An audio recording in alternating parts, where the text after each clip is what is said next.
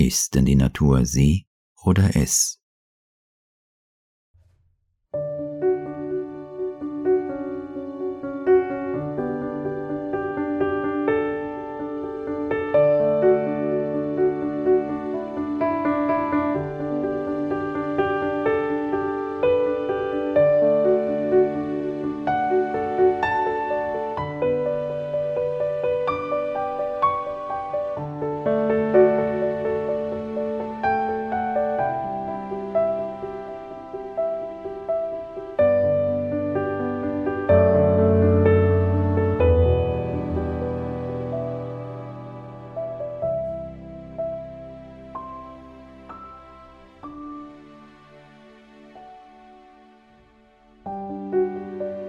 Natur singt ihre herrlichsten Lieder denen, die sie lieben.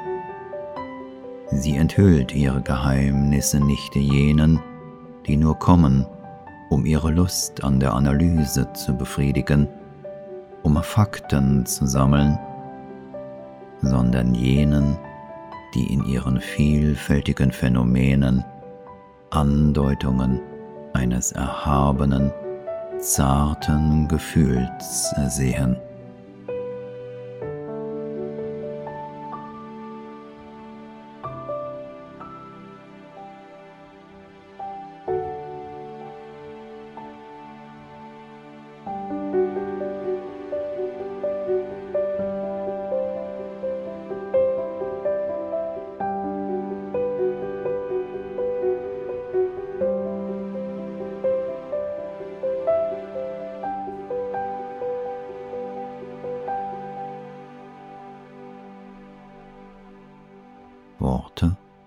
Helen Keller. Zitat Ende. Die moderne Umweltbewegung braucht ein radikales Umdenken über das Wesen der Natur. Die entscheidende Frage lautet, ist die Natur sie oder es? Eine der Hauptursachen für den gegenwärtigen kritischen Zustand der Umwelt ist der Mangel an Ehrfurcht oder Sensibilität für die lebendige Schönheit und Göttlichkeit der Natur. Diese wiederum ist das Ergebnis einer falschen Vorstellung von der Natur als leblosem Lagerhaus von Ressourcen und eines fehlgeleiteten Humanismus, der die Natur als etwas betrachtet, das nur dazu da ist, die Bedürfnisse, Wünsche oder Gier der Menschen zu erfüllen.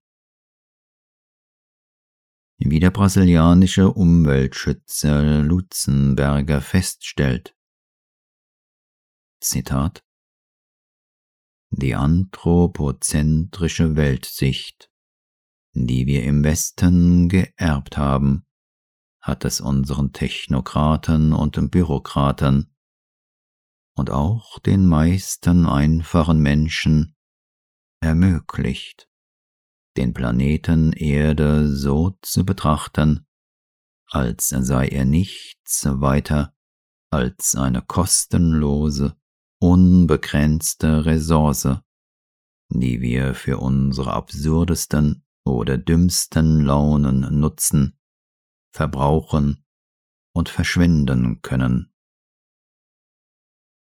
Wir haben keinen Respekt vor der Schöpfung.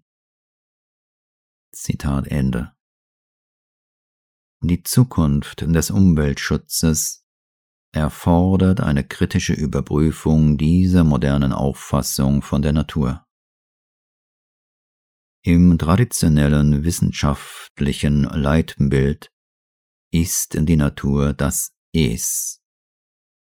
In der Auffassung der Naturwissenschaften ist die Natur im Wesentlichen eine unbelebte materielle Energie, und das Bewusstsein ist ein Epiphänomen, eine Begleiterscheinung, das aus der physischen Natur hervorgeht, aber nicht in der Natur innewohnt.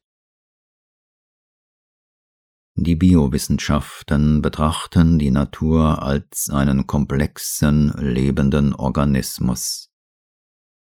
Einige der philosophischen Spekulationen im Umfeld der neuen Physik und der Ökologiebewegung lassen die Möglichkeit eines Bewusstseins oder einer lebendigen Intelligenz in der Natur zu.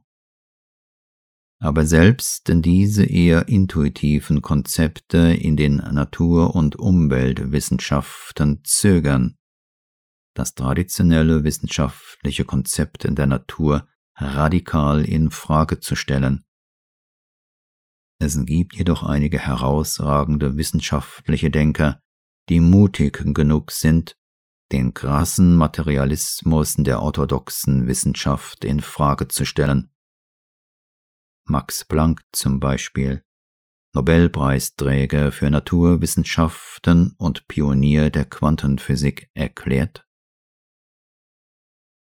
als ein Mann, der sein ganzes Leben der klarsten Wissenschaft, dem Studium der Materie gewidmet hat, kann ich Ihnen als Ergebnis meiner Forschungen über die Atome so viel sagen. Es gibt keine Materie als solche. Alle Materie entsteht und existiert nur durch eine Kraft, die die Teilchen eines Atoms zum Schwingen bringt und dieses winzige Sonnensystem des Atoms zusammenhält. Wir müssen hinter dieser Kraft die Existenz eines bewussten und intelligenten Geistes vermuten. Dieser Geist ist die Matrix der gesamten Materie. Zitat Ende. Hier zeigt sich die Bedeutung eines Teils der spirituellen Auffassung von der Natur, die von den alten Sehern erkannt wurde. In dieser Auffassung ist die Natur nicht nur ein Es, sondern ein lebendiges Sie, ein universelles Bewusstsein, eine universelle Kraft und Weisheit. Und der Mensch ist nicht nur physisch, sondern auch seelisch und spirituell ein Teil der Natur. In der wissenschaftlichen Auffassung ist die Natur etwas, das nicht auf das menschliche Streben reagieren kann oder das durch menschliche Eingriffe gerettet werden muss. Das spirituelle Paradigma hingegen betrachtet die Natur als etwas, das bewusst auf menschliches Streben, Beten und Handeln reagieren kann und das keine Menschen braucht, um gerettet zu werden. Die Natur kann sich selbst und uns retten, wenn wir positiv auf ihre Ziele und Absichten reagieren. Die globale Erwärmung ist in der Tat eine Warnung der Natur, den selbstzerstörerischen Weg den wir gehen, zu stoppen oder den Kurs zu ändern. Wenn wir auf allen Ebenen unseres Wesens, in unserem Denken, Fühlen, Wollen und Handeln, mit Einsicht, Gebet, Liebe und Aktion positiv auf die Warnung reagieren, wird die Natur auf unsere Bestrebungen reagieren. Sie wird das Gleichgewicht wiederherstellen und den Schaden heilen, den wir in ihrem Körper angerichtet haben. Dieser Beitrag ist unserer universellen Mutter gewidmet. Hauptziel dieses Beitrages ist es, einen Einblick in die intuitiven, inneren, ästhetischen und spirituellen Wahrnehmungen der Natur zu geben, die über das wissenschaftliche Verständnis der Ökologie hinausgehen. Das bedeutet nicht, dass wir die Wissenschaft oder die gegenwärtigen Formen des Umweltaktivismus ablehnen. Unsere Umweltanliegen, Umweltsensibilitäten oder Umweltaktionen werden lebendiger, kreativer und effektiver, wenn sie von einem tieferen und ganzheitlicheren Verständnis der Natur erhält und von einem heiligen Gefühl für die Göttlichkeit der Natur beseelt sind.